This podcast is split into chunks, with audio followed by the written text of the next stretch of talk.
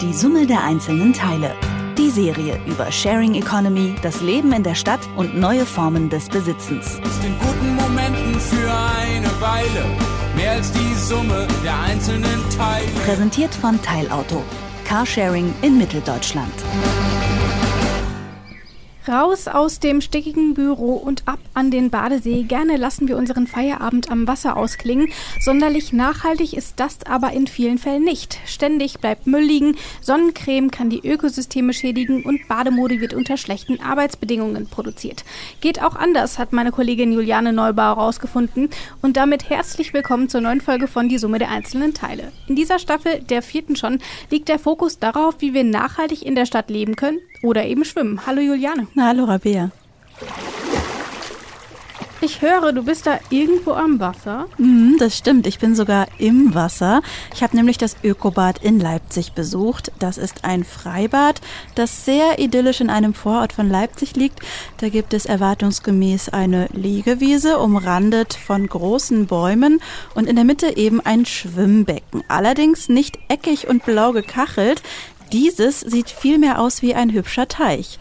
Was genau an dem künstlich angelegten Schwimmteich Öko ist und wann Baden im Freibad oder im See eben nachhaltig ist, das erkläre ich gleich. Ich möchte aber auch noch über nachhaltige Bademode und die richtige Sonnenmilch sprechen, denn dazu werde ich auch immer wieder um Rat gefragt und gebe dazu gleich auch mal ein paar Tipps. Auf die freue ich mich persönlich ja besonders. Äh, ich bin nämlich super, super weiß und ich werde binnen Sekunden, also wirklich, ich kriege so schnell Sonnenbrand. Also ich kann deine Tipps ehrlich gesagt gar nicht abwarten. Ja, du, da, da teilen wir die gleiche Fähigkeit. Ich glaube auch. Zunächst aber bleiben wir mal beim Leipziger Ökobad. Was ist denn eigentlich so ein Ökobad? Also was macht so ein Schwimmbad öko? Im Ökobad teilen sich die Badegäste das Schwimmbecken mit diversen Wasserpflanzen. Auch verschiedenfarbige Seerosen und kleine Tierchen sind dort zu sehen, die nicht nur für eine nette Atmosphäre sorgen, sondern das Wasser auch sauber und klar halten. Die bewachsenen Wasserbereiche sind vom Schwimmbecken mit schmalen, auf dem Wasser treibenden Baumstämmen abgetrennt, damit die Wasserpflanzen von den Badegästen nicht zertrampelt werden und ungestört ihrer Arbeit nachgehen können. Die Pflanzen und Tiere ersetzen hier den Einsatz von Chlor, erklärt Martin Gräfe von der Leipziger Sportbäder GmbH. Ja, nicht nur die Regenerationsbereiche oder die Pflanzen sind dafür zuständig, dass das Wasser reingehalten wird, sondern es muss ja auch klar gehalten werden. Und für die Klarheit haben wir viele, viele, viele kleine Tierchen engagiert.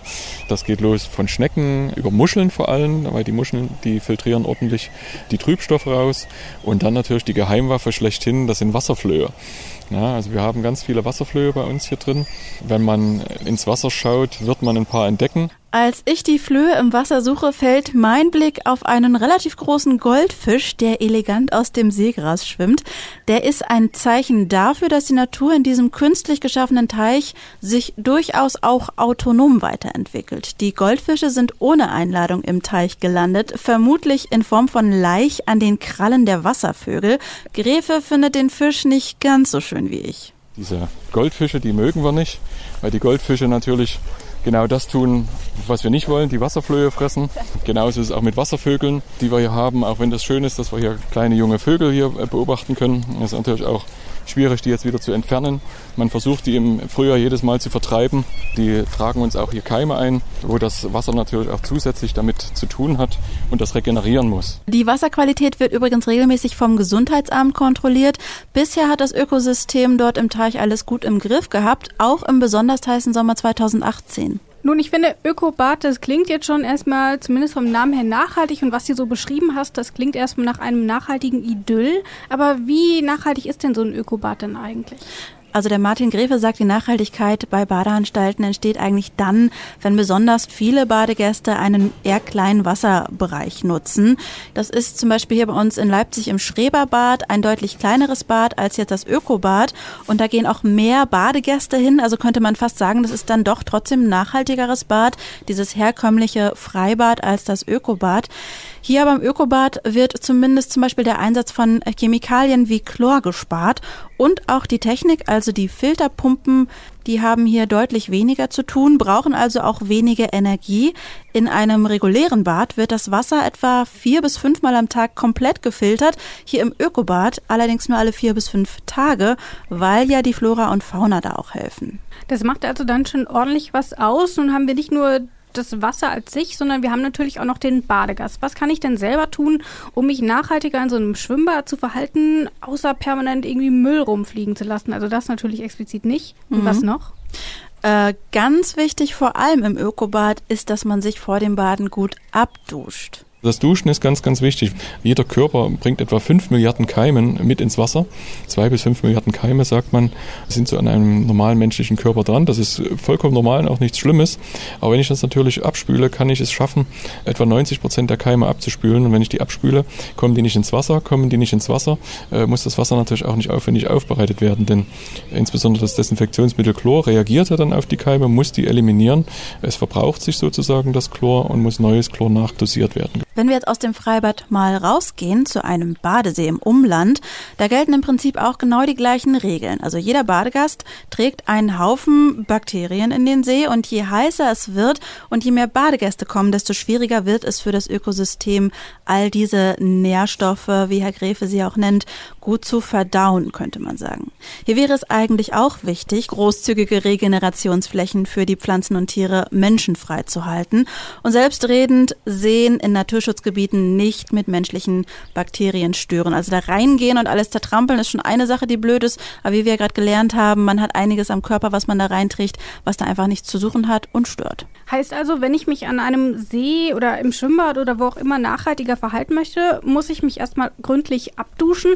Sind wir aber auch schon beim Thema Sonnencreme tatsächlich, weil die ist in der Regel wasserfest oder sollte wasserfest sein, damit man auch, wenn man länger mal im Wasser ist, ähm, keinen Sonnenbrand bekommt. Das heißt, sie geht beim Duschen nicht ab, kommt dann aber ja automatisch auch mit dem Badesee in Verbindung. Wie sieht es da aus? Ist das schädlich? Erstmal würde ich sagen, tendenziell nicht. Es gibt aber zwei Wirkstoffe, die scheinbar negative Auswirkungen auf die Wasserbewohner haben können, erklärt Isabella Eigner von der Stiftung Warentest. Also es ist so, dass in Hawaii, ähm, da ja gerade Bestrebungen im Gange sind, chemische Sonnenschutzfilter, und zwar zwei Typen, die heißen Octinoxat und Oxybenzon, ab 2021 tatsächlich zu verbieten verbieten.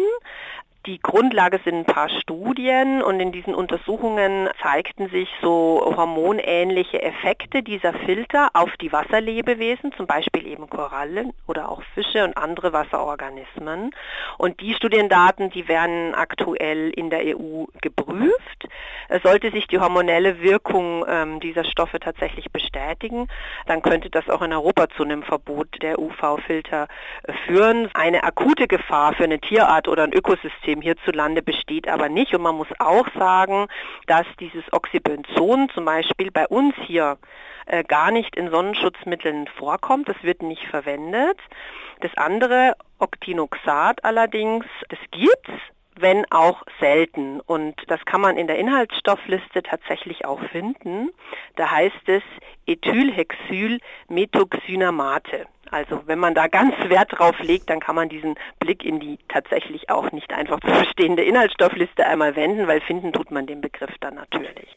Aber du hast den dir sicher gemerkt, den Begriff. Klar, klar. Also wenn du mich am Ende der Folge fragst, kann ich dir den bestimmt noch nennen. Aber nun haben wir es ja so, das heißt, erstmal kann man, soweit man das aktuell weiß, unbedenklich auch mit Sonnencreme ins Wasser gehen. Aber wie sieht es denn auf der Haut aus? Also das ist ja auch etwas, das schmiere ich mir auf den ganzen Körper. Das heißt, ich habe eine riesige Fläche, auch wo ähm, eventuell schädliche Stoffe ja auch eindringen könnten. Wie sieht es da aus? Ist das nachhaltig überhaupt, sich einzucremen? Also auf jeden Fall natürlich unbedingt äh, eincremen. Es ist, wie Frau Eigner von der Stiftung Warentest mir gesagt hat, erstmal zumindest was die bisherigen Forschungsergebnisse sagen. Bin ja eher so der Naturkosmetik-Typ, gebe ich zu. Äh, habe jetzt mehrfach versucht, auch Sonnencremes von Naturkosmetikmarken zu verwenden. Die wirken meistens überwiegend durch mineralische Filter. Das heißt, da sind kleinste Pigmente drin, die das Sonnenlicht von der Haut wegspiegeln. Die schützen dann vor UVA und UVB-Licht, lassen sich aber richtig schlecht verteilen und man hat danach so einen weißen Film auf der Haut, der auch nicht so richtig einzieht. Also ich habe sie dann einmal benutzt. Ich habe zwei ausprobiert von Veleda und von Alverde und war bei beiden nicht so richtig zufrieden. Für mich persönlich. Die andere Möglichkeit sind chemische Filter in der Sonnencreme. Die sind nach dem Auftragen dann nicht sichtbar. Meistens sind die chemischen und mineralischen Filter in den Produkten aber auch gemischt. Immer wieder wird darüber diskutiert, ob die Nanopartikel, die teilweise in den mineralischen Cremes enthalten sind, in den Körper eindringen und krebserregend sein könnten. Tests haben ergeben, dass sie bei gesunder Haut unbedenklich sein sollen, hat mir Isabella Eigner erklärt. Ich persönlich würde aber doch lieber auf Nanopartikel in meiner Sonnencreme verzichten. Ob die enthalten sind, steht meistens auch schon gleich vorne auf der Tube mit drauf. Dann weiß ich auf jeden Fall schon mal Bescheid. Man hat genug Auswahl. Nun ist es ja aber auch so, man hat letzten Sommer eine Tube gekauft, dann ist man sich gar nicht mehr sicher. Man ist gerade sowieso äh, in der Drogerie und denkt sich, ach, habe ich noch eine? Regal, ich nehme noch mal eine mit. Ich gebe zu, nicht sonderlich nachhaltig, aber passiert dann halt schon mal. Was ist denn aber mit der alten? Wenn ich die dann doch erst noch aufbrauchen will, kann ich das machen oder wie sieht es dann mit dem Schutz aus? Mhm. Also solange sie gut riecht und eine gute Konsistenz hat, ist sie absolut noch empfehlenswert. Die Stiftung Warentest hat in mehreren Studien bestätigt, dass auch ältere Sonnenschutzprodukte genauso schützen wie neue. Die Expertin selbst greift übrigens am liebsten zur Sonnenmilch aus meiner Sicht würde ich tatsächlich immer eine Milch oder eine Lotion nehmen, kein Spray, weil ich beim Spray bei mir selber die äh, Wahrnehmung habe, dass ich dann immer zu wenig hernehme. Ich sprühe dann so ein bisschen um mich rum und glaube ich habe dann einfach zu wenig unterm Strich verwendet. Und mhm. ähm, was nochmal wichtig ist, wenn man jetzt Richtung Nachhaltigkeit geht oder auch den Schutz tatsächlich von, von Seen oder Meeren, dann muss man einfach auch sagen, ja, ähm, man sollte vielleicht lange ausgiebige Sonnenbäder, also wirklich stundenlanges in der Sonne brezeln, für die eigene Gesundheit meiden, aber letztlich auch für die Natur, denn ähm, dann muss man sich einfach nicht so oft eincremen und ähm, schützt dadurch sozusagen indirekt auch die Natur. Ich habe übrigens auch nochmal für alle jungen Eltern nachgefragt, ob man Kinder mit den mineralischen und chemischen Produkten bedenkenlos eincremen kann, denn da entbrennen ja gerne mal hitzige Diskussionen auf den Spielplätzen. Isabel Eigner von der Stiftung Warentest sagt, sagt, unbedingt die Kinder eincremen. Es gibt nach bisherigem Forschungsstand keinen Grund, hier eine Gefährdung fürs Kind zu sehen. Das heißt, wir haben jetzt schon viel über Sonnencreme gesprochen. Ich fasse nochmal eben zusammen. Lässt sich eigentlich alles relativ unbedenklich benutzen. Äh, man hat eine ziemlich große Auswahl und alles, was man in der Drogerie findet, kann man sich auch auf die Haut schmieren. Wie sieht es denn da bei Bademode aus? Das packe ich mir auch auf die Haut. Ähm, was ist denn dort nachhaltig? Ähm, worauf muss man da achten? Die nachhaltigste Bademode ist wahrscheinlich am FKK-Strand zu bewundern. Klar. Ich möchte aber gerne ein paar Hersteller erwähnen, die Badebekleidung nachhaltig herstellen. Vorweg Vorweg ist mir immer wichtig zu sagen, nichts zu kaufen oder zu reparieren ist natürlich immer die nachhaltigste Variante. Wer mehr als zwei Badehosen oder Bikinis besitzt, sollte vielleicht mal ein Buch von Marie Kondo lesen. Wer aber einen neuen Badeanzug oder Bikini oder eine Badehose braucht, der findet mittlerweile ein recht großes Angebot an nachhaltig produzierten Alternativen. Eine Kollegin hat letztens gesagt, sie hätte gerne einen nachhaltigen Badeanzug, aber die würden ja nicht so gut sitzen. Ich habe daraufhin einen von der Hamburger Firma MyMarini getestet und kann das jetzt so gar nicht bestätigen. Meiner hat eigentlich top performt. Das Material ist mindestens so elastisch und stabil wie das herkömmliche Bademode. Das Besondere an meinem Modell ist nicht nur, dass man ihn wenden kann, also er ist von einer Seite schwarz, von der anderen Seite blau-grau. Das heißt, man hat im Grunde so wie zwei Badeanzüge in einem, was vielleicht auch interessant ist, weil man möchte ja vielleicht mal was Unterschiedliches anziehen. Außerdem sind die Designs dieser Firma oder vieler nachhaltiger Bademodenhersteller oft sehr zeitlos auch oft ohne Muster, dass da eben keine Flamingos oder Ananas oder was auch gerade in ist im Muster erscheinen, was ich auch total sinnvoll finde, eben zeitlos, aber modisch zu designen, sondern vor allem ist das verarbeitete Nylongarn in diesem Badeanzug aus recyceltem Polyester und er ist in Europa gefertigt. Das recycelte Material heißt Econyl, daraus werden mittlerweile einige Badesachen für Männer und Frauen hergestellt. Ein paar meiner Lieblingsmarken stelle ich online in einer kleinen Bildergalerie mal vor. Aber was ist denn überhaupt das Problem bei herkömmlicher Bademode? Also wozu braucht man denn dieses Nachhaltige? Was ist da der mhm. Unterschied? Seit den 50er Jahren werden fast alle Badesachen vorwiegend aus Nylonfasern hergestellt und die sind aus Kunststoff, der auf Rohöl, also einem Primärrohstoff basiert. Im Econyl, das in einem relativ aufwendigen Prozess in Italien hergestellt wird, stecken zum Beispiel alte Kunststofffischernetze, die herrenlos im Meer geschwommen sind, aber auch Altkleider oder Teppichreste, also Müll, den man wieder upcycelt. Man spart also eine Menge Rohstoffe durch diesen ja, recycelten Bademodenstoff. Du sagst aber auch, ähm, es ist ein sehr aufwendiges Verfahren. Ähm, ist das dann denn auch überhaupt noch nachhaltig oder wie sieht es dann mit dem Energieverbrauch aus? Das muss man immer mit reinrechnen und viele dieser Firmen, die achten eben auch darauf, dass sie erneuerbare Energien einsetzen, dass sie besonders wassersparend produzieren.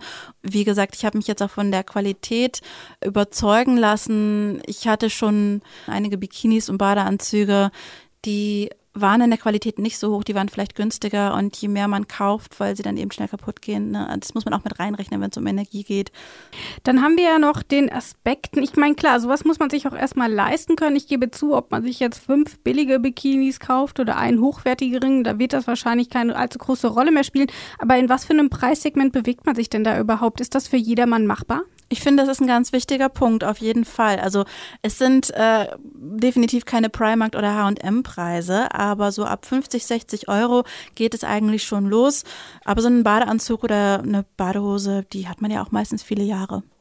Draußen ist bestes Badewetter und äh, wir haben das zum Anlass genommen, um hier bei die Summe der einzelnen Teile über nachhaltiges Baden zu sprechen. In der nächsten Folge im Juli, da stellen wir sogenannte Cluster-Wohnkonzepte vor. Dabei ist der Lebens- und Wohnraum neu, vielleicht auch nachhaltiger und zeitgemäßer verteilt. Vielen Dank, Juliane, dass du da warst. Bitteschön. Und ich gehe jetzt an den See. Tschüss. Die Summe der einzelnen Teile. Die Serie über Sharing Economy, das Leben in der Stadt und neue Formen des Besitzens. In guten Momenten für eine Weile mehr als die Summe der einzelnen Teile. Präsentiert von Teilauto. Carsharing in Mitteldeutschland.